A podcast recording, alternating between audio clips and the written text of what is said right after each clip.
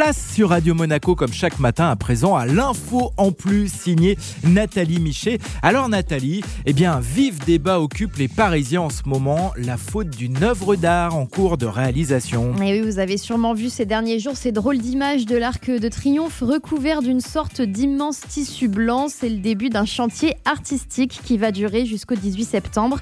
La concrétisation post-mortem d'un projet du duo d'artistes Christo et Jeanne-Claude, connu pour son art de l'emballage gigantesque, déjà pratiqué à Paris sur le Pont Neuf en 1985.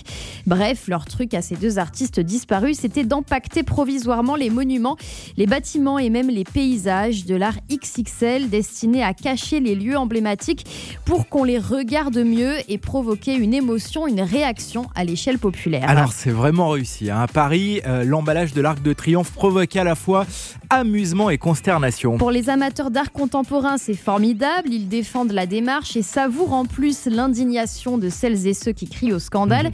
Car dans l'autre camp, il y a en effet euh, les Français outrés que l'on puisse dénaturer l'aspect de l'Arc de Triomphe, monument quasi sacré, dédié à l'histoire et au sacrifice de la nation.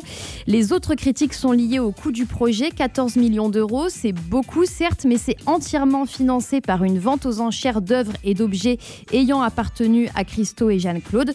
Entre les pros et les il y a celles et ceux qui posent un regard curieux sur ce grand chantier et qui dédramatisent à juste titre, puisque l'Arc de Triomphe ne restera pas recouvert très longtemps.